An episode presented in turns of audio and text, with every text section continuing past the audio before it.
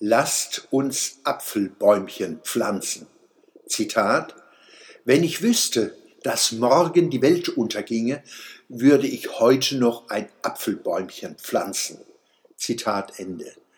Dieser Satz ist ein schönes Beispiel für meine These in der Schwöbel-Blog am Samstag vom 28. März 2020, nämlich, dass wir nur unvollständig wissen. Immer. In meiner Kindheit und Jugend wurde der Apfelbäumchensatz ohne Wenn und Aber als authentische Äußerung Luthers zitiert. Später las man zunehmend als Quelle der Martin Luther zugeschriebene Satz.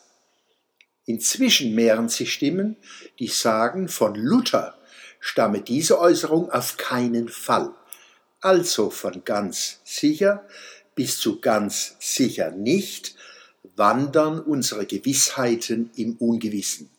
Ich selbst könnte gut leben mit der Annahme, dass der Satz wahrscheinlich nicht von Martin Luther gesprochen wurde, aber von ihm geäußert worden sein könnte. Anders gesagt, der Satz passt zu unserer Vorstellung von Luther und ist vielleicht Kern dessen, was der Soziologe Max Weber in die These von der protestantischen Ethik zu fassen suchte.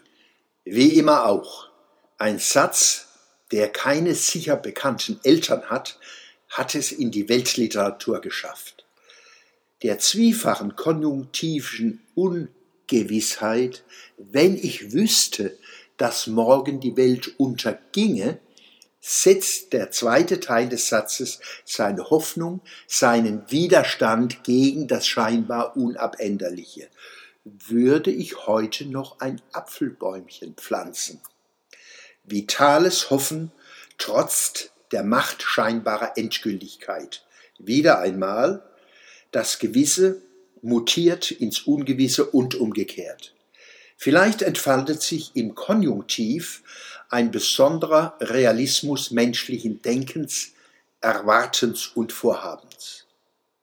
Die Hoffnung, qua Definition ein Kind der Ungewissheit, verwandelt das Absolute ins noch nicht Entschiedene. Dies ist unsere Chance. In diesem Sinne lasst uns Apfelbäumchen pflanzen.